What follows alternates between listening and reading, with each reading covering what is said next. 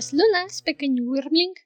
Bienvenido una vez más a La Dragona de los Libros, un podcast dedicado al análisis y discusión de nuestras lecturas favoritas o lecturas recomendadas.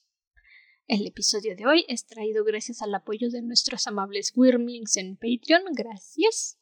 Yo soy Andrew, su anfitriona y dragón Wyrm. Y yo soy Ciela. Una semana más con ustedes, ya terminando esta historia. Aún no estoy segura cómo me siento con el libro, pero, pero la historia es buena.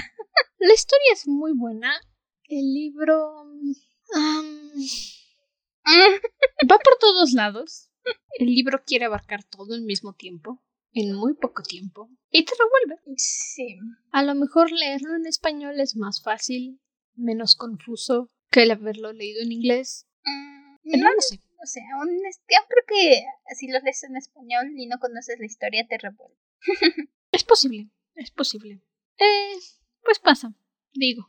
Es una historia que te la quieren contar en cuatro días y están todos apretados. Muchas cosas, bueno, pasan muchas cosas en, el libro. Pasan pitas cosas el primer, los primeros tres días, muchísimo el sábado, y un par de cosas el domingo. Entonces. Un par de cositas el domingo. Sí, estoy pensando en otro libro, cuyo problema principal también se llevó a cabo en cuatro días. Y te revolvió menos. Pero es que fue un libro de como 500 páginas. Y estoy hablando de Winter. Mm, cierto. Libro 1 y mitad del libro 2 fueron como dos meses, tres meses, así, a grandes rasgos. Mitad del libro 2 al libro 5 fueron cuatro días. La cosa con Winter es que no necesitabas establecer más que a Winter. Un poquito a Jason fuera de ser el guardia que conocimos en Cres. Pero ya tenías el conflicto establecido, ya tenías a tus ah, villanos, ya tenías todo. Prácticamente a todo tu grupo principal. La única persona a la que estableciste fue a Winter. Sí. Y de eso ya tenía cierta idea de qué onda, de más o menos quién era Winter. No estabas completamente en ciego. Aquí es la historia desde el principio. es literalmente desde el principio de los tiempos hasta el final en... ¿Cuántas hojas son? Son como... Mm, no lo sé, el librito que yo tengo es de como 300 y cacho. Ajá, como 300 hojas. Pero sí, ese es el asunto. Son 300 hojas para contarte toda una historia y que aparte te encariñes con personajes que no conoces. No, no te dan tiempo de familiarizarte con ninguno de ellos. No, vas de un lado, vas a otro, pasas con un personaje, pasas con el otro. Igual, el, de repente te dan un par, ahondas un poquito más, sobre todo en Adam, Azirael, Crowley. Pero fuera de eso, con todo mundo te mezclan, te revuelven. El hecho de que pases de repente del pasado al futuro, al presente, y ni siquiera es que estén marcados por capítulos. Tienes básicamente no. tres capítulos que son los que hemos abarcado aquí en el podcast, que es 11 años y 3 días. Bueno, no, tienes marcados los 3 días y los 11 años, pero son básicamente lo mismo que todo el sábado y el domingo. Todo el sábado. Y el domingo es tu epílogo. Si lo quieres dividir así, son solo dos capítulos en todo el libro. Y aún así necesitas ir tomando notas para poder saber qué está pasando, como hacer tu tablita de comparación de Azirfel, Crowley, ellos, Anathema, Newt, y ahí los vas poniendo. Los jinetes. Los jinetes y ahí vas poniendo en dónde están, qué están haciendo. Básicamente haces tu tablero. Vas viendo dónde está cada quien. sí. Porque si es no. como si tú fueras el amo de la mazmorra. Mm. Dungeons and Dragons, you know. For nerds. Así. Sí. Así se siente la lectura. Es bastante caótica.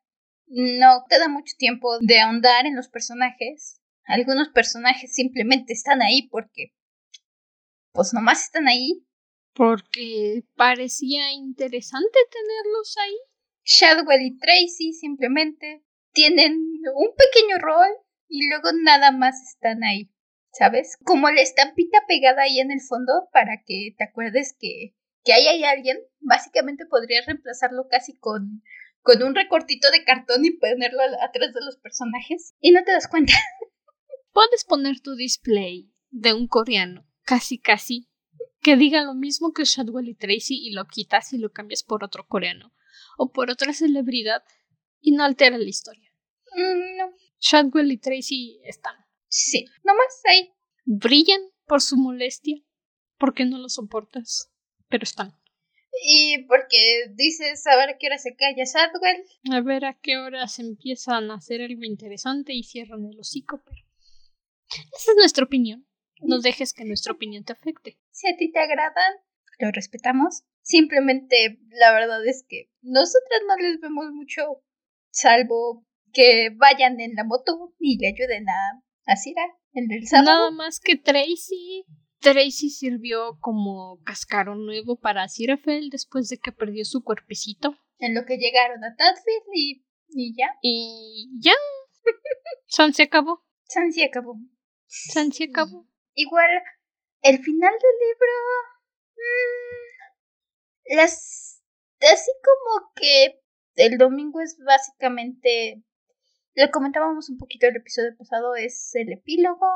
Nos dan el final. Te dan una idea de qué pasó con cada quien, a dónde se fue cada quien. Y ya. Y ya. No hay mucho. Termina la cosa.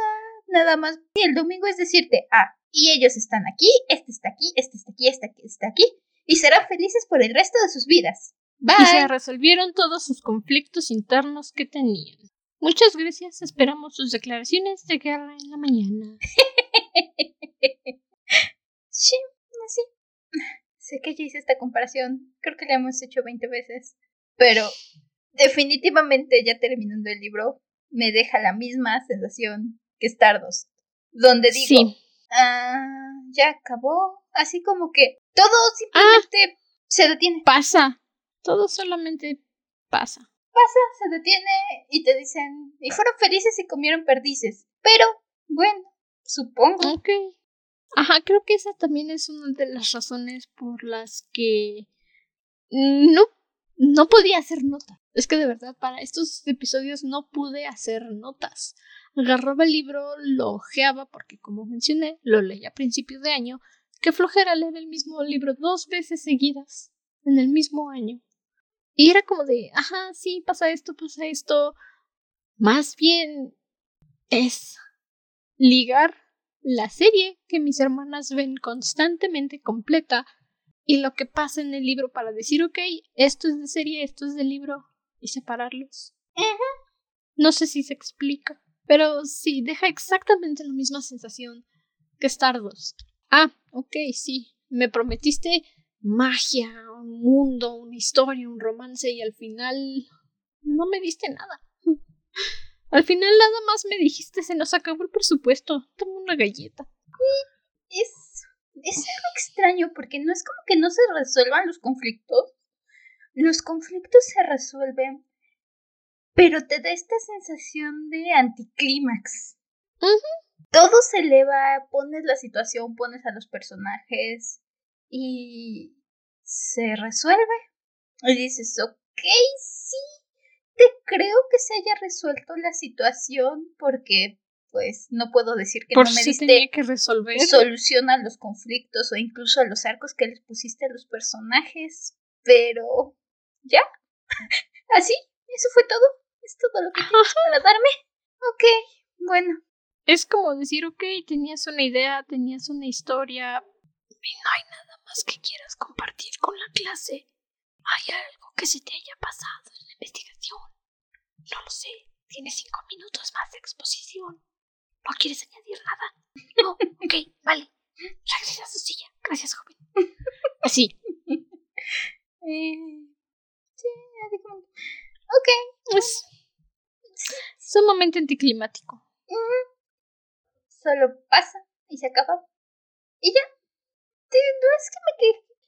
Es entendible dónde acaba cada personaje. Dices, bueno, está bien. Es congruente con lo que ha pasado.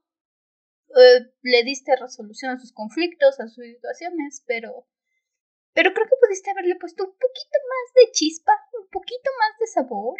No sé, pudiste haberlo hecho un poquito más interesante. Un poquito. No pido mucho. Realmente, si viste la serie y la adoraste, porque hay mucho que adorar en la serie, y quieres leer el libro, tienes curiosidad por el libro, la verdad es que mi recomendación es busca los datos interesantes en internet, el par de cosas chistositas que hay por ahí, como que como que a Cira lo han este recaudado por impuestos varias veces porque sus impuestos son demasiado perfectos. Busca ese par de chistecitos y vuelve a ver la serie. Honestamente. O si no quieres buscar esos datos curiosos, busca los comentarios de Daniel Gaiman en su blog acerca de Good Omens, que ya va a salir la segunda temporada. Y ahí por el fandom lo hicieron hermanos, lo lograron, consiguieron una segunda temporada de una serie que terminó su, su trama. Lo lograron, estoy orgullosa de ustedes. Pero nada más, no. Es triste decirlo y es triste admitirlo. No hay más que puedas pedir de la serie o del libro en específico. Es mejor ver la serie que tiene incluso más datos sobre Asira y Crowley, sobre su amistad, que se las creo más en la serie que en el libro. Sí. Ah, simplemente te aviento todo lo que pasó. Les jueves, viernes, sábado, domingo, sí, cinco días. No lo sé, se lo digo. Lo comento como comentario. Creo que también Neil Gaiman ha dicho que la segunda temporada, cuando anunciaron la segunda temporada, parte de su anuncio decía que él y Terry Pratchett habían planeado una secuela para el libro de Good. Pero por cuestiones de tiempo, de que cada quien estaba ocupado haciendo sus cosas, jamás pudieron sentarse a escribirla. Y muchas de esas ideas las en parte las incorporaron en la primera temporada de Good Omens y es el guion para lo que va a ser la segunda temporada. Sí, bueno, esos problemas y que Terry nos abandonó. Es muy triste. Mm, entonces, creo que eso también pasa con la serie y por lo que la serie tiene muchísimas más cosas. Ya tiene más ideas, más cosas incorporadas. Y aun cuando la primera temporada termina las cosas en la serie, igual que el libro termina las cosas, sí te deja esa pregunta abierta, al menos la serie. Esa pregunta de ¿y qué pasó después?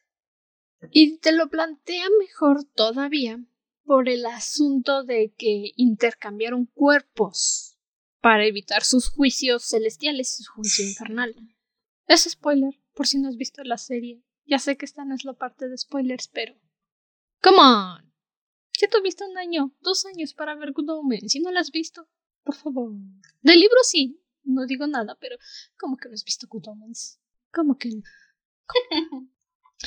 bueno, pero. Pero está Diría, no tiene Prime, pero, pero. Ya sé que yo soy la gente rara que dice: consume el original. Si puedes, apoya a los creadores. No tanto a la gente que ya tiene mucho dinero pero si los que están atrás, cámara, luces, maquillaje, vestuario, ellos necesitan que veas el contenido original. Pero Omens está piratita. Si no puedes rentar Amazon Prime o si no tienes una cuenta de Amazon y tu prueba gratis de 30 días de Amazon Prime, yo solo digo, prueba gratis. Ahí dice gratis. Ahí dice gratis. Ok, bueno, entonces, ahora sí. Empezamos con los spoilers. Nada más un comentario rápido del domingo en el libro porque de verdad son como cinco páginas.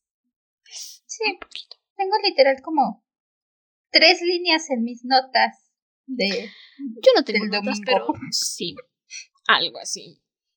Nada más dices, oh vaya, ya se acabó. Yay. Se finit. Básicamente se acabó el fin del mundo. Ya no se hizo el Armageddon, no se armó la carnita asada. Muerte dijo, ok, de todas formas tengo trabajo. Porque sí fue en el libro. donde Adam dijo que ya no hay jinetes. Básicamente en el sábado en el libro Adam dice ustedes no existen y desaparecen y muerte le hace You can get rid of me, child. I'm dead. Yeah, I know. Ve a hacer tu trabajo. De todos modos, estoy muy ocupado. ¿Sabes cuánto me atrasé por esto? ¿Sabes cuánto tiempo perdí gracias a tus jueguitos de niño? Adivina quién no va a tener hora de comida. ok. Ahora tengo que ir a recolectar todas las almas que no recolecté porque creí que iba a ser el fin del mundo. De veras, ¿eh, niño? Chao. Tengo trabajos. Azrael fuera. Bye. Sí. Algo así acabó el sábado. Y el domingo, pues, todo tranquilo. Asiera y Crowley están platicando. Adam otra vez es un niño normal. Creo que no mencionan a Anathema, pero pues ahí está. Newty también, pues ahí está. Sí. Reciben. Anatema nos dicen, que es de hecho una de las notas que tengo. Anatema nos dicen que tiene una pequeña crisis porque toda su vida estuvo siguiendo las profecías de Agnes y ahora no sabe qué hacer con su vida. Les llega la segunda parte de las profecías y deciden quemarlas. Guau, Anathema. Y ya. Él es el orgullo de la nación. y, y ya. Me gusta que al menos te dan una idea de qué pudo haber pasado con Warlock. Te dicen que Warlock se regresa a Estados Unidos con sus papás. Y dices, bueno, al menos no desapareció completamente del olvido. Ya sé que fue un poco de su vida. Gracias. Cracks, crack. Al menos sé que el niño recibió una oportunidad de amor. No es que haya sido la mejor, pero se intentó. Hubo un esfuerzo. Sí, se hizo lo que se pudo. Y ya. Prácticamente se acaba el domingo en el libro y te dicen muy bien, bye, hasta luego, vuelve cuando quieras. No voy a volver, libro, no voy a volver. Fueron felices, se comieron perdices y Asira y Crowley se fueron a comer al, al Ritz. Tuvieron una cita. No sé si les fue bien, pero al menos, al menos lo intentó Crowley. Hay que reconocérselo. ¿Y ya? Ya sí, es anticlimático. Se siente como si aún faltara algo por contar, pero no. Así se acabó el libro. No es que no queramos hablar, no es que no tengamos nada que decir, es que así se acaba. Te dicen, literalmente te dejan un parrafito al final diciéndote, imagínate si quieres que todos tuvieran un final feliz. Este, agujetas desatadas y tenis sucios jugando en Tadfield. Bye. Ah. Ah. Ok, gracias. ah. Gracias por el dato, crack. No, nos dejan más o menos la idea de que todos los humanos medio se acuerdan. Eh, es una situación en la que los involucrados se acuerdan que hicieron algo importante el día anterior, aunque no se acuerdan exactamente qué, y el resto de la humanidad simplemente tuvo la extraña sensación de que el sábado no pasó. Nunca hubo un sábado. Sira y Crowley tienen otro debate filosófico acerca de qué es el plan inefable y cuál es el gran plan. ¿Y para qué existe el plan inefable o el gran plan? Es, es muy anticlimático. Todo el asunto. Es anticlimático. Creo que no hay más que hablar. no hay de dónde más exprimirle al final en el domingo. Es triste que sea así, hermanos, pero así es. Bueno, entonces, la serie. que fueron como cinco minutos de domingo. Cinco páginas. Creo que sí. Un minuto por segundo, casi, casi. Un minuto por cada par de personajes o para cada grupo de personajes que tuvieron al Casi, final. casi. Tata. ¡Tata! Tiquitibú. ¡Mercapiti! Bueno, pues la serie empieza justo como empieza el libro. Bueno, no, no justo como empieza el libro. Primero nos cuentan el origen de la Tierra, de todo este asunto de quienes predijeron exactamente cuándo se creó, en qué momento. Y que por cierto la Tierra es Libra. Por si tenías curiosidad. Y ya, después de que nos explican el origen de la Tierra, es cuando nos presentan a Crowley y a Sirafel. Cuando nos dicen que están en el jardín de Edén con Adán y Eva. Eva, por supuesto, muerde la manzana que supuestamente es el pecado original y los echan. Y es más agradable esta primera introducción de Crowley y Aziraphale. Con Aziraphale siendo tan rarito como acostumbra, es más agradable verlo ser rarito que intentar imaginarlo ser rarito. David Tennant y Michael Sheen le ponen una personalidad a Sira y a Crowley Bueno, es que. Que brilla, honestamente. Estoy muy segura que gran parte del éxito de la serie es gracias a las actuaciones de David Tennant y Michael Sheen porque... Es que, ¿qué pedimos de Bart Crouch Jr., de veras? Sí, Doctor Who. Ay, bien.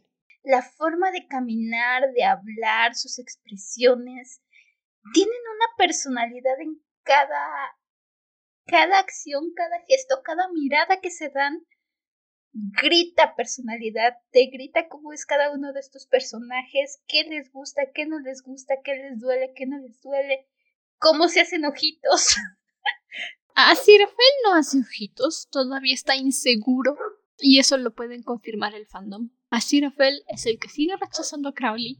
Sí. Crowley hace ojitos, Rafael lo ignora. And we're sad. Al menos en este momento sí. But, en mi humilde opinión, estos dos son el alma de esta serie. Es que Good Omens es sobre Sirfel y Crowley intentando detener el Armageddon.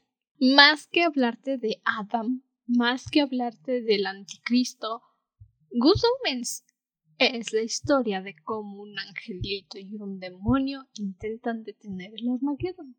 ¿Y qué más puedes pedirle a la serie que protagonismo? Del angelito y el diablito. Sí. ¿Qué más pedirle que su historia, su conocer más a fondo su trayecto con la humanidad y el por qué quiere detener el fin del mundo? Es que se han vuelto locales. Ah, no, nativos, dice Hastur. He's gone native. Ese también, porque de hecho tienen esta misma conversación, la tienen Lingor y Hastur sobre Crowley, y después la tienen Gabriel y Sandafon. Sandfold. Siempre se me va. Sandfold. Él.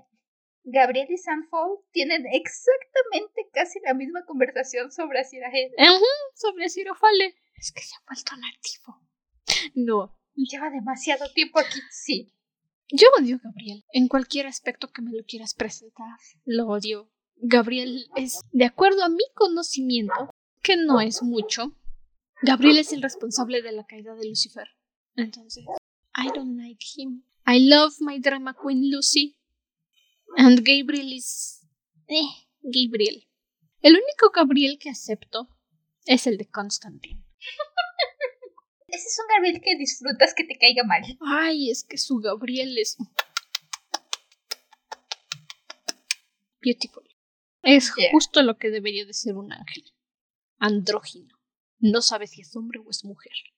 Y es hermoso al menos los de bajo rango. Ese, se nos fue el otro lado de la conversación, pero los ángeles de bajo rango, como los querubines, son los que se disfrazan en un cuerpo humanoide para no asustar a los humanos. Los de alto rango, como los arcángeles, son los que tienen esta cosa plumífera cubierta de ojos por todos lados que dicen humanos no han de temer, venimos en el nombre del Señor. Son feos. Pero eso. Y sí, en la serie entiendes y hasta los apoyas. Sí, detengan el fin del mundo porque si no, ¿qué van a hacer ustedes? Ya no tienen que... ¿Los que van a hacer? ¿Dónde van a ir a tomar el té? No te los puedes imaginar a ninguno de los dos ni en el infierno ni en el cielo. La verdad. Están demasiado humanizados mm. para eso. Tienen gran ventaja la serie. Tienen un poco más de tiempo. No está todo atrapado en 300 paginitas. Y entonces te dejan conocer un poquito más, sientes un poco más equilibrado el cielo y el infierno, porque en el libro sientes mucho el infierno. El infierno está en constante comunicación con Crowley. Y del cielo tienes a Metatron casi al final. Y eso porque Metatron habla en el nombre de Dios. Eso también es una constante que los que manejan historias relacionadas con la religión deben de conservar. Diosito nunca habla, nunca se comunica con sus ángeles, siempre manda al representante legal, Metatron. Entonces también en esa parte uno dice, mmm, interesting. Guay. Ya. Y la serie lo balancea muy bien, justo como dices. Tienes el nivel perfecto de infierno y el nivel perfecto de cielo. Nos muestran un cachito de cómo es la visión de Neil Gaiman del infierno, que parece ser un antro de mala muerte y tus oficinas celestiales donde ves todo así con ventanales que, ay, pánico, asomarse abajo, te vas a morir. pero está perfectamente balanceado. Tienes ambos y en el libro nomás tienes uno. Y en realidad parece que Sirafal nada más está. ¡Ay! And it's sad. I like Sirafal. He's cute. No tenemos casi envolvimiento. Pareciera que el cielo no está muy interesado, como Metatron en el libro. Y aquí no. E igual, esta visión que mencionas del cielo y el infierno, hay un detalle que me gusta mucho cuando te pones a ver la serie así con detenimiento. Y es el hecho de cómo ves el cielo, el infierno y el lugar donde viven Crowley y el lugar donde vive Sirafel. ¿Por qué? Y es algo que había leído por ahí en internet y le puse atención y sí es cierto. Ves el infierno, y como dice Andrew, es un antro de mala muerte, está atascado y mucha gente por todos lados. Y el departamento de Crowley está impecable, arte moderno, minimalista, casi vacío. Ves el cielo y el cielo es blanco, vacío, no tiene casi nada. No hay nada. Y ves la librería de Sirafel llena de cositas, llena de libros, llena de todo. Es como su comentario justo al principio. Qué gracioso hubiera sido que tú hicieras la cosa mala y yo hiciera la cosa buena. Exacto te deja ver por qué no encajan en el bando en el que están realmente. Es una metáfora visual muy inteligente, muy buena, y encaja perfectamente con los personajes porque dice, sí, definitivamente estos no van a encajar.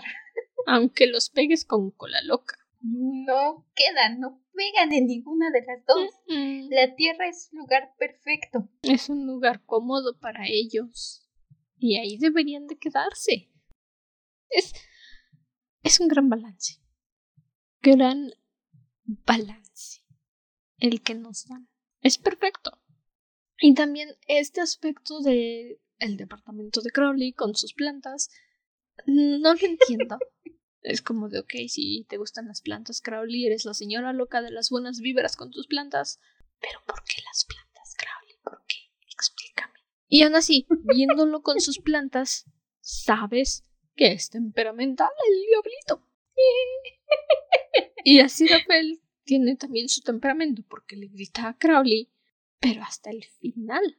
Ya hasta que está más enojadito le grita a Crowley. Es, es un gran contraste entre los dos. Uno muy agradable. Te ayuda a conocerlos, te ayuda a entenderlos más. No solamente a decir, ok, van a detener el fin del mundo. Yo los apoyo. Incluso los ellos los entiendes más. Te explican más a fondo su dinámica. Ok, sí, no te meten a la pandilla enemiga, que supuestamente es el tercer bebé que se perdió, pero no los necesitas. En realidad, no sé ni para qué los meten en el libro. No, los necesitas. Para que sepas que el tercer bebé sigue por ahí dando brincos. About the third y para jugar un I don't care. And I'm not the only one. I don't give a shit about the third baby. I do not. I do not. Los sellos también. Muy buena dinámica entre todos los niños. Puedes ver cómo juegan, puedes ver cómo funcionan como grupo no se siente, el libro se siente un poquito, lo mencionan en el libro, que realmente son una banda de tres más Adam. Definitivamente da esa vibra en el libro, que dices, ok, sí, nomás le caían bien los niños que agarró. Y aquí no, aquí sientes la amistad, aquí sientes su conexión. Entiendes, los ves jugar a los cazadores de brujas y entiendes por qué estos niños les gusta estar con Adam y les gusta estar juntos su casa del árbol, me encanta su casa del árbol. Es fantástica. Su área en el bosque, solo para ellos, su jardín de Edén, como lo llaman, son muy agradables. No me cae bien Pepper, en ningún lado. Me desespera, maldita niña, cállate la boca. a mí no. Entiendo por qué a la gente le gusta, a mí no. Me desespera, no se calla nunca. Pero aún así entiendes por qué se lleva bien con los niños, por qué los niños la quieren, por qué es que todos son tan buenos compis. Y eso falta en el libro. Falta que te demuestren su química amistosa. Que eso es algo que importa muchísimo en tus historias, sea escrita, sea película, sea libro, sea lo que quieras, necesitas que haya química con tus personajes. Si no, de nada va a servir que estés forzándolos a un romance o a una amistad. Si nosotros como espectador decimos, es que para qué están juntos, es que para qué están ahí. Y eso la serie lo hace. Excelente. Creo que ese es el kit de la cuestión con el libro. El libro va muy rápido y jamás tienes ese momento para sentir la química entre ninguno de los personajes. Crowley, Cira, los sellos, Anatema, Newt. Jamás hay un momento donde dices, sí, pega. Poquito con Crowley con Cira, pero realmente pasa demasiado rápido. En la serie, todos los personajes tienen una chispa y tienen una química entre ellos. Igual, Anatema y Newt. En el libro pasa, ok, cool. En la serie hasta te la compro hacia el final. Tienen química, sí hay una chispa ahí. Entre Anatema y Adam puedes ver una amistad, puedes ver que se lleven bien. Crowley y Cira no se diga, Crowley y Cira tienen una química increíble. Y hasta cuando los ves con Adam, que los ves un ratitito con Adam, dices, sí, ellos dos apoyan a este niño y puedo ver que este niño se sienta apoyado por ellos. Anatema y Newt te los compro como compis, como amigos. Los actores no me terminan de convencer en cuanto al romance que deberían de tener, pero sí como amigos. Eso sí te los compro. Es que ese romance no importa por dónde lo veas, no hay forma en que no sea forzado cuando literalmente lo estás escribiendo como forzado por una profecía. Eso ni siquiera el hilo rojo del destino lo puede justificar. Pero sí, exacto. Todos los personajes se llevan bien todos tienen una buena química, unas buenas relaciones, y les crees más a Crowley y a Sir que sean los padrinos satánicos angelicales de Adam que de Warlock. Y eso que fueron los padrinos de Warlock, y no se los crees. bueno, también no es como que los veamos interactuar mucho con Warlock, sobre todo cuando crece. Pues no, pero de los ratitos que los vemos, de los trocitos que sabemos que están ahí, honestamente, no es que digas, pues, pues sí, ¿no? Eran compis. Es que, ¿qué ratitos los vemos? Tenemos la escena de... ¿Qué ratitos no hay no ratitos? lo escuches a él, escúchame a mí. Básicamente esa escena y luego tenemos la fiesta de cumpleaños y el desastre de la fiesta de cumpleaños. No hay mucho donde ver que interactúen. Ay, estos tontos. Ay, son... Son adorables estos tontos. Ey, lo son. Pero ahí está, un ratito. Y sabes que al menos hicieron un esfuerzo por ser los padrinos de Warlock. Le salió el tiro por la culata. Pero el intento ahí está. Y se los creo más aquí que a los años que me platicaron en el libro, que tutor de matemáticas, que tutor de canto, que tutor de no sé qué tanta cosa. No se los creo. No se los creo. Y ese es el problema. Deberíamos de creerlo. No estoy muy segura dónde le veo la influencia angelical a Warlock, pero definitivamente te creo que lo crió Crowley. Sí, te creo que tuvo más influencia demoníaca que angelical. Todo lo que vemos de Warlock, la forma en que habla, en que trata. Bueno, es que ahí viene mi argumento. ¿A quién le vas a hacer caso? ¿A tu niñera o al jardinero? That's a very good point, actually. Insisto, no comprendo por qué la gente ama a Nani Azores. Para mí, pues solamente es Nani Azores. La gente la ama. Ok, amen a Nani Azores. No tengo problema con eso. Simplemente no lo entiendo. ¿Pero a quién le vas a hacer caso? ¿Al jardinero o a la nana? Pues a la nana. A la que te canta nanas demoníacas antes de irte A la que te dice sueña con dolor y tragedias. Ok, nana. Te quiero, nana. Mary Poppins, ¿quién? Sigo creyendo que ese pobre niño iba a necesitar terapia porque seguramente tenía una visión tan distorsionada del mundo. A lo mejor y ya que creció se dio cuenta de que no era así el mundo. Digo, todavía estaba niño. Cuando estás niño las cosas no te afectan realmente. Y menos porque no sufrió un ataque directo a nivel emocional. O sea, no es como que lo hayan amenazado a punta de trinchete y arpa angelical y le hubieran dicho el mundo es bueno o el mundo es malo. No. Entonces, traumas, traumas, no creo que tenga Warlock. Más bien, pues era un niño. Tenía su propia visión del mundo. Más bien probablemente creció y dijo, qué extraña fue mi infancia. Ajá, a lo mejor dijo, Ay, como que ya no me gusta ser hijo del gobernador. Como que me, me imagino a Warlock unos años en el futuro intentando cantarle las nanas a sus hijos y su esposa diciendo, ¿Qué es eso? ¿qué demonios, Warlock? Así, ¿cuál es tu problema, Literalmente, ¿qué Warlock? demonios? Pues es lo que me cantaba mi nana. Es bonita, ¿no? A mí me ayudaba a dormir. Qué mejor que saber que vas a aplastar el mundo con tus pies para tener dulces sueños. Digo, es una buena forma de irse a dormir. No sé cuál sea tu opinión. Futura esposa de Warlock. ¿O esposa? Futura pareja de Warlock. Algo que me encanta de la serie, y eso no lo voy a negar, es todo el trasfondo que dan en la relación de Crowley y Asira. Todos esos años Oh, sí. que te dicen, no, pues que el inicio, no, pues que la era oscura, no, pues que Shakespeare, no, pues que cuando estaban matando a todos ahí en Francia, todavía le Yeah. echan más leña a la fogata para avivar las ganas de shipear. Obviamente, ese es todo el asunto de la serie. Ese es todo el asunto. Tienes que shipear, shipealo más y shipealo con ganas. Toma material.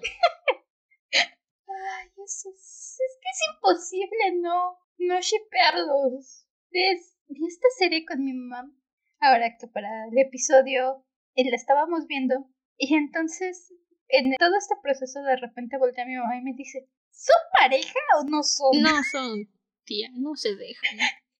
Y le- El angelito no ese se el de deja. la cuestión. That is the elephant in the room. Es que tienen unos ojitos, de- sobre todo Crowley. Crowley le pone unas caritas con ojitos de corazoncito a Sirafet. Es que aquí el problema es así, Rafael. No se deja conquistar. Más bien se rehúsa. No se deja conquistar. Porque no me puedes convencer que la carita que pone cuando Crowley salva los libros en la iglesia y, y suena la música romántica de fondo, no me vas a negar, no me puedes convencer de que Cira no le estaba, no estaba cayendo a los pies de Crowley en ese momento y se estaba diciendo, no puedes, es un demonio, no puedes, es un No. demonio. No estaba cayendo a sus pies. Más bien eran ojitos de, oh, mi amigo me quiere mucho. Así Rafael no se deja conquistar. Si Crowley no le ha dicho, si. Crowley no le ha dicho te amo, por favor quédate conmigo toda la eternidad. Crowley le dijo, vámonos a la luna juntos, vámonos a Júpiter juntos. Si eso no es decir te amo de parte de Crowley y así Rafael diciéndole no, el angelito no se deja, ¿ok? Aquí el culpable es el angelito. Le rompe el corazón a Crowley. Pero aquí está la cosa. el culpable es el Aquí angelito. está la el cosa culpable es el angelito. Sí, es el culpable, pero aquí está la cosa. Porque cuando Crowley le dice vámonos a Júpiter, vámonos a Nebula, vámonos a algún otro lado, Cira le dice a Crowley que puede que lo perdonen, que él puede ir al cielo con él. Dime que eso no era Cira diciéndole a Crowley no me dejes. No puedo. No puedo irme contigo porque va en contra del cielo y sigo muy atado al cielo. Pero no me dejes, no quiero dejar de verte, no quiero ser tu enemigo. Crowley no se iba a ¿Crees que ir sin perdonar? Crowley no se iba a marchar sin su angelito. El angelito no se quería marchar con él. Insisto, el angelito no se deja conquistar. No quiere No aceptar sé, yo los avances de Crowley después de seis mil años. Yo soy de la idea de que Cira tardó muchísimo más que Crowley. Sí sentí algo por Crowley, le da el agua bendita, pone, no sé, la, la forma en que su sonrisa se ilumina cuando lo salva en Francia, cuando lo salva en París. Honestamente yo soy de la idea de que más bien Cira se está negando a sí mismo, está en tremenda negación y rechaza todos los avances y empuja y empuja y empuja a Crowley porque en su mente sigue muy atado a las ideas del cielo, sigue mucho con la idea de que no puede ser y se rehúsa a dejarse aceptar, a aceptar que siente algo por Crowley, que Crowley siente algo No por se él. deja Está enamorado, solo que no lo acepta. No se mi deja opinión. enamorar. El angelito se hace el difícil. Y mira, el cielo es bastante corrupto. Sí. Así Rafael. Ya viste a Gabriel. Ya viste a Miguel Ángel, a Miguel, como sea, Michael, como lo quieran llamar. El cielo es muy corrupto. Así Rafael. Uno de los mandamientos, de los mandamientos infernales es no des tu opinión si no la piden. Así Rafael, te iría mejor allá abajo. Yo solo digo, deja de hacer tan difícil. Haces sufrir a la gente. Haces que la gente se enoje. Solo dile que sí más y ya. Así Rafael. Es tan fácil como eso. Dile que sí. Solo, Solo dile que. No lo he visto, pero estoy muy segura de que debe haber algún montaje con la canción de Megara y, así Fel de protagonista. No lo diré, no diré que es amor. No lo sé. Maybe. Tiene que haber alguna porque Ah, por ahí. De haber, seguro. Sí, por supuesto. la cosa es que definitivamente aquí el cielo no es perfecto, como dices, y tampoco lo es el infierno. La verdad es que lo mejor que ves es la tierra, porque tiene Bueno. la elección y las opciones. Mejor. en el mundo de Good Omens. Mejorcito en el trozo de, del Reino Unido que estamos viendo, porque estamos de acuerdo que la Tierra también está bien. es un desastre, pero. Pero en contra del cielo, todos somos perfectos, aun cuando somos una bola de sádicos. Y el infierno somos sádicos directamente, no vamos a intentar ocultarlo.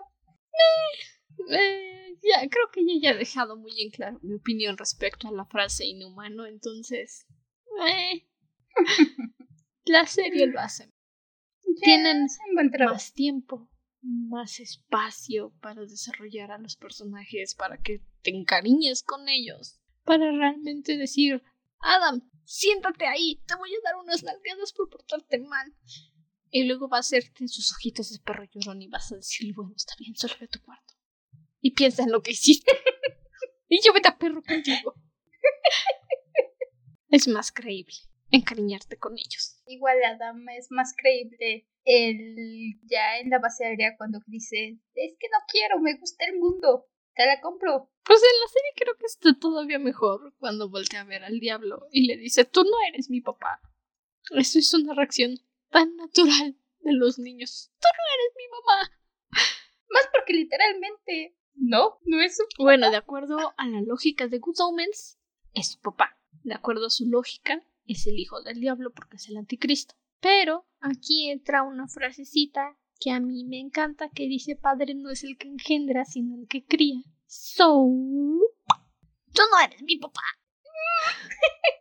Creo, creo, creo que esa es mi parte favorita. Tú no eres mi papá. Bueno, Es que es muchísimo más Eso- épico. y antes de que se acabe el día, oh, sí, por cierto, que Crowley recupere su coche y que la librería nunca se haya incendiado. ¡Lo hice! ¡Soy el anticristo! Ay, Adamcito, cómete una paleta. Regresa todo a, a su estado. También regresa la vida al Ay, sí, repartidor. eso es lo más bonito. Qué pobrecito. Nada más estaba haciendo su trabajo. Nada más quería llevar comida a su casa. Toda la parte de la base aérea es muchísimo más épica. Todavía no creo que la justificación de Newt para existir sea suficiente, pero ok, vale, se las compro. No se siente que hace un poquito más. El, el actor tiene cierto carisma, entonces pasa con un poquito menos indiferencia que me No sé, se me hace. Sé que lo intenta. Está haciendo su trabajo, pero. Creo que para mí Newt podría no existir. En el libro y en la serie. Eso. Y es que el actorcito tampoco se la compro. Ya, ya lo mencionábamos la parte pasada. Newt, eh, bueno, existes, al menos haces más que Shatner. Al menos hablaste con los alienígenas. Y al menos tú sabías desde un principio que algo andaba mal en Tasville. Eh, Estaban más enterado y más dispuesto a enterarte. Estabas más al pendiente de la situación. Eso es algo bueno. Te doy puntos. Sí, y este clímax es, le ayuda mucho estar en pantalla. Todo se ve más épico, el enfrentamiento. Este momento en el libro, cuando tienes a Adam diciendo tú no eres mi papá, básicamente ya se van todos y de repente dicen, ah, no, espera, viene el diablo. No, no viene, adiós. Bye. Bye. Y aquí en la serie, no, aquí en la serie tienes a Crowley dramáticamente casi tirándose al piso y diciendo, ya viene para acá. Y Sira gritándole, Crowley, haz algo, no te voy a volver a hablar. ¿Qué quieres que haga? Es el jefe. ¿Quieres que le diga regreses al infierno? Me va a matar. Es más, me va a convertir en cenizas así. Bye, Crowley. ¿Quieres que le... Así, por favor, tú le dile a Diosita. No hagas el Armageddon, Diosita. Básicamente. Sí, no, no sé qué estaba esperando que hiciera Crowley a Sirafel, pero al menos tienes toda esta escena es donde que es una de las primeras escenas que me encontré yo de Good Omens, aún antes de ver la serie, es una de las escenas que más veía en GIFs, en imágenes, en todo, que son Crowley y Sira sujetando cada quien una mano de Adán con sus alas desplegadas y Crowley con todavía la palanquita de su coche que trajo todo el Armageddon. Es que ama su coche. Y Sira era lo que le quedaba de sí. Y Sira con su espada flameante, con sus alas negras y blancas despegadas épicamente, mientras le dicen estamos contigo. Me encanta el hecho de que este momento sería 30 veces más poderoso si nos hubieran equivocado de bebé. Porque entonces serían los que criaron a Adam dándole su apoyo y no solamente los tipos que llegaron hace cinco minutos y básicamente, ¿te estás haciendo bien, Adam? Te estoy haciendo todo. En justicia de Crowley, todo fue culpa de la monja. Sí, no fue. A Crowley nada más le dijeron, lleva al bebé. Las monjas se encargan. Y el bebé está con esta familia. Mira, les fue mejor. Sí. Les fue mejor. Capaz que sí, lo llevan con el embajador y se convierte en un warlock y le sale el tiro por la culata. Qué bueno que se equivocaron de bebé. Las cosas pasan por una razón. Eh, es inefable. ineffable. The great plan is ineffable. sí. ¿Algo más que quieras comentar antes de pasar a nuestra frase favorita y actividad? Mm, únicamente algo que me di cuenta en esta vez. Y es que, lo mencionabas un poco al principio del episodio, cambian Aquí tienes todo un juicio eh, del cielo y el infierno para Crowley y para Sira. La primera vez te engañan, la primera vez que ves la serie te engañan, pero ya que la vuelves a ver, es... Los actores, mis respetos, porque puedes ver ciertos maderismos, puedes ver a Crowley intentando ser a Sirafel y a Sirafel intentando ser Específicamente porque Sirafel no está jalándose los deditos. Eh, bueno, es que yo, igual que Morten, soy una loca de los detalles, me fijo en las cositas en las que nadie pone atención. Y así Rafael muchas veces está así jalándose los deditos. Es. Tiene un severo caso de ansiedad del pobrecito Ángel, ve terapia. Pero siempre está jalando los dedos. Y Crowley siempre está pavoneándose como si tuviera su cola de pavo real extendida. y en el juicio no se comportan así. Aunque necesitas verlo como ocho veces para darte cuenta. Tienes que saber qué estar buscando. Ah, sí. Pero está ahí. Desde los ojitos que ponen cuando ven el coche y el, la librería, la forma en que Crowley siendo Sirafel entra a la librería y ve todo y hace el análisis. Hay algo en la forma en que mira, en la forma en que se para que dices, no, no eres el desastre nervioso de siempre, algo pasa aquí. Ese Sirafel no tiene un severo caso de ansiedad. Mm, la forma en que cuando le pegan a Crowley, a, a Sirafel siendo Crowley los demonios, dice los detalles, los detalles me encantan. Ese básicamente el truco, el, la actuación increíble que hacen cuando cambian de lugares. La forma en que sí te engañan, la verdad es que la primera vez sí te sacan de onda, sí dices, ah, caray, no me lo esperaba. Pero ya que lo sabes y ya que lo ves, dices, es que es obvio, ¿cómo no me ¿Cómo no me fijé en estos detalles antes? Ese es un buen giro. Un buen giro no es sacarte algo de la mano y decir, Mira, mira, que no te lo esperabas. No, no me lo esperaba porque no tiene sentido con tu historia. Estoy intentando pensar en un ejemplo, pero no se me ocurre uno muy bueno algo así que igual. Pues creo que el único que se me ocurre ahorita es el de Ucus. De, ah, sí, tu ejército del cielo, ¿a qué no te esperabas esto? ¿Eh? pues no, porque... ¿Qué te fumaste cuando escribiste esto, compa? ¿De verdad crees que esto iba a ser emocionante? ¿De verdad crees que esto iba a ser la batalla épica contra la oscuridad? Eh, no. Es algo que se ha dado mucho últimamente. Se me ocurre. Hoy muchos fans de. Creo que fue de Supernatural quejarse con el final. Que dicen que algo así pasó. No me consta, no vi la serie desde hace muchísimos años, pero creo que algo así pasó y es algo que pasa constantemente en Marvel. De hecho, es algo que se han quejado porque el giro del final del villano de una de las series de Marvel, los fans ya lo habían adivinado y dicen que cambiaron el final porque vieron que los fans lo habían adivinado y literalmente se sacaron a otro villano de la manga. Eso estampa. Bueno, yo no voy a decir nada. Yo estoy en contra de Disney. Estoy haciendo un boicot personal contra Disney. No voy a consumir nada nuevo que haga Disney. Los odio.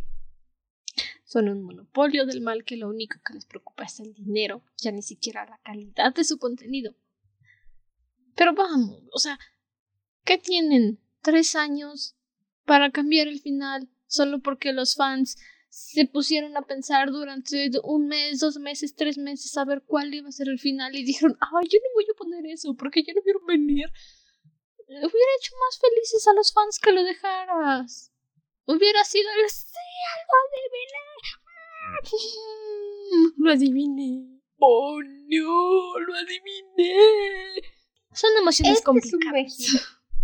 Aquí el cambio de caras es un buen giro. Es algo que dices, te agarra de sorpresa, no te lo esperas, pero tiene todo el sentido con la historia, tiene todo el sentido con quién son tus personajes, con las situaciones en las que están, con quién es tu cielo, tu, tu infierno.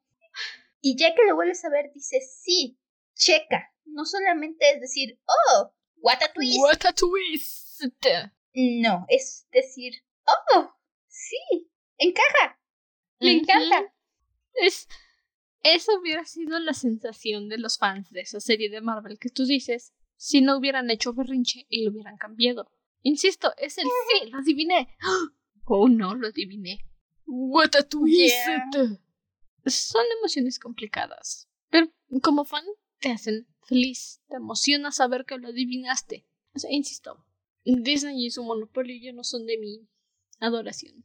Todavía consumo Disney de hace 20, 30 años, por supuesto. Disney actual, Ney.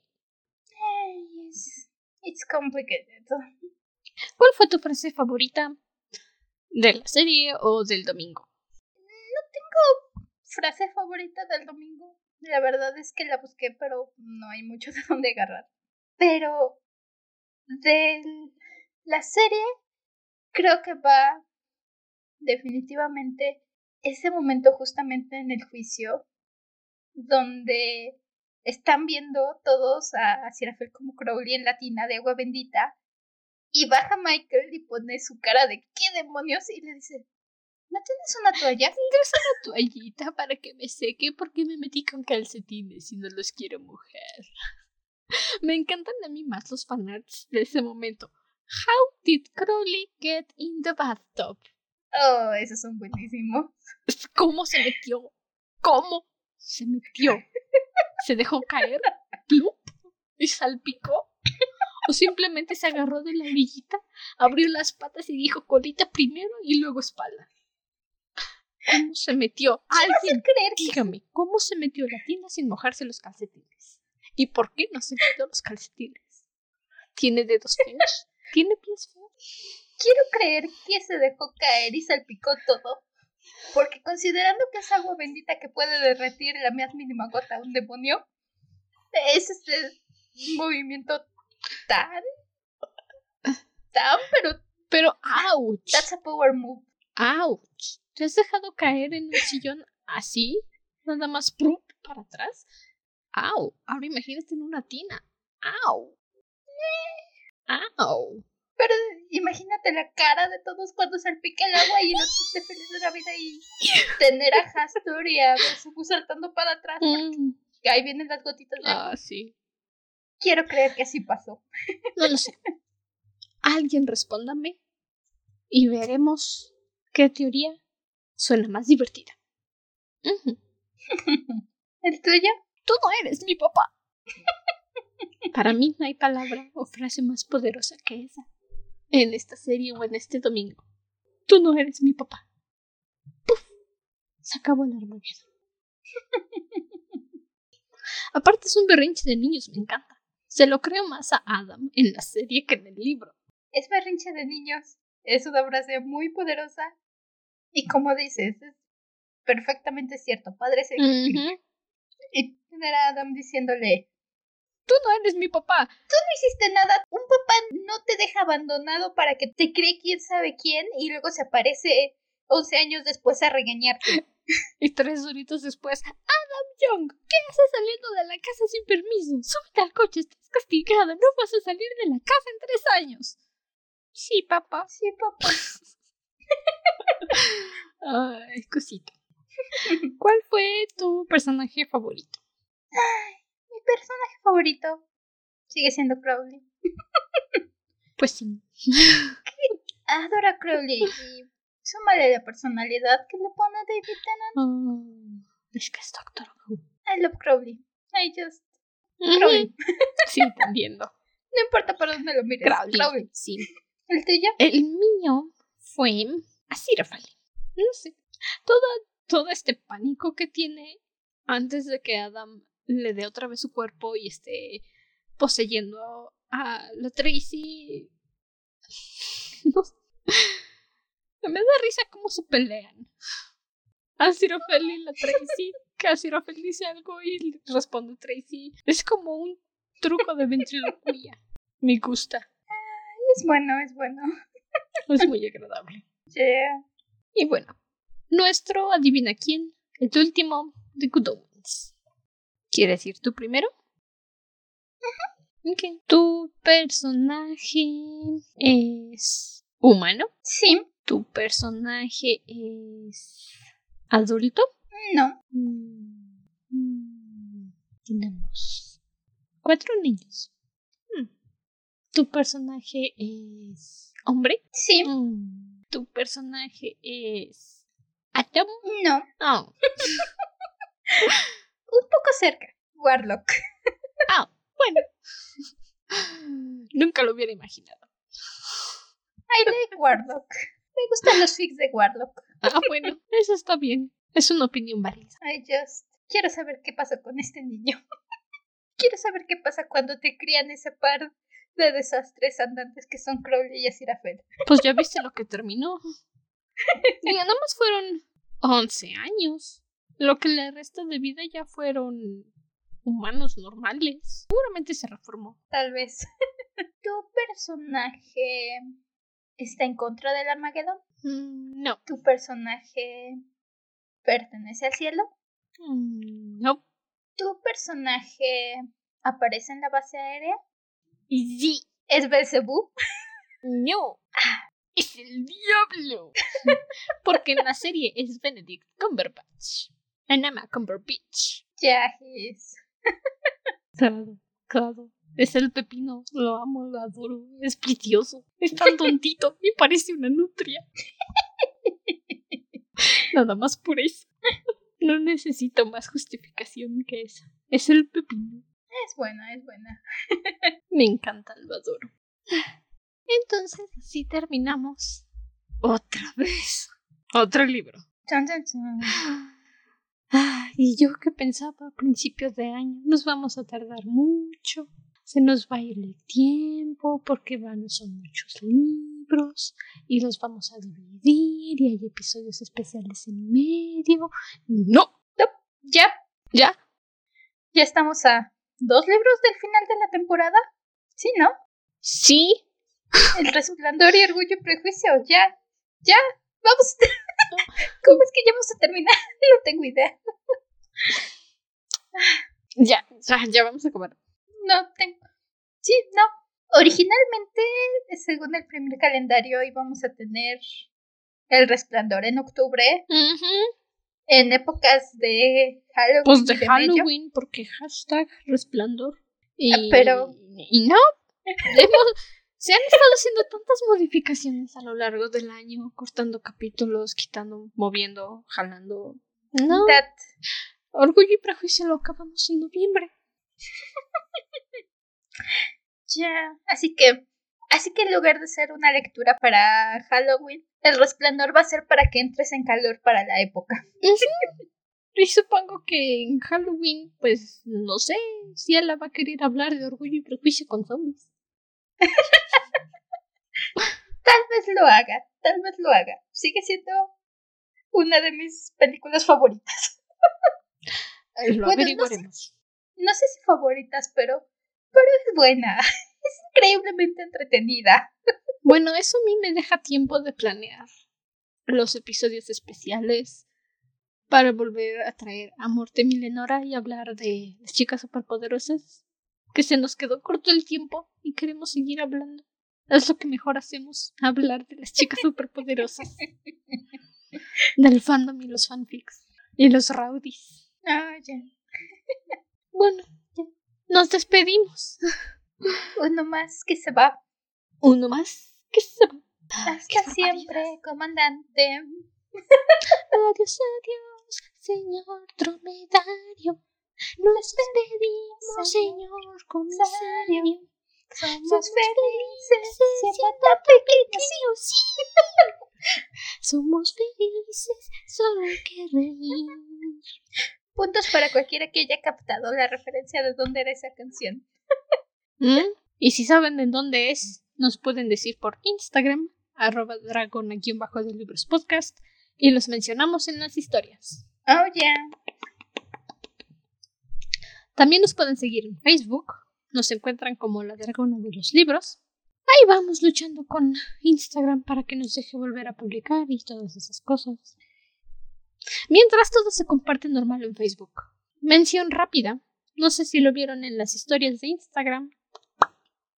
Pero en Apple Podcast en la República Dominicana estamos en el top 87 de libros. ¡Yay!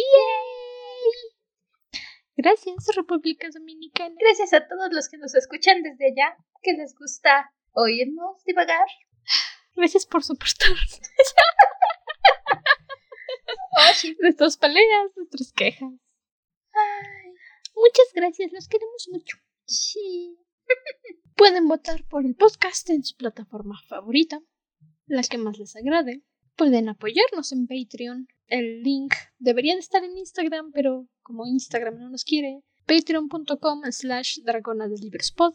Pueden suscribirse al tier de un dólar al mes, baratísimo.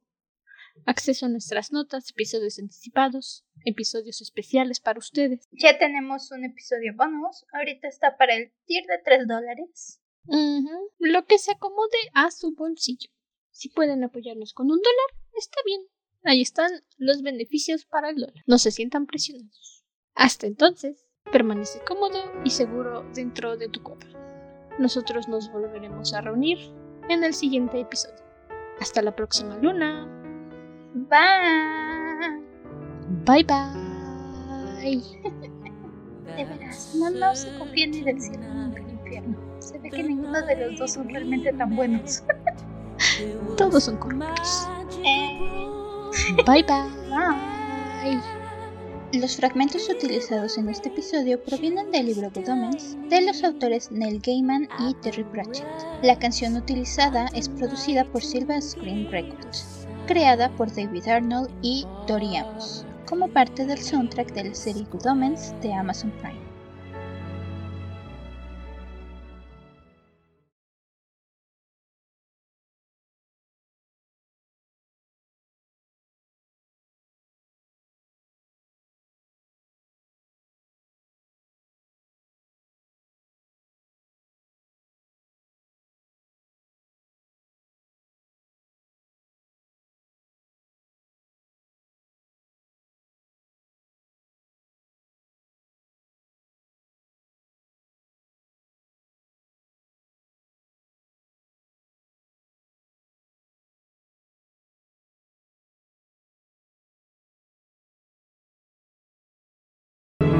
I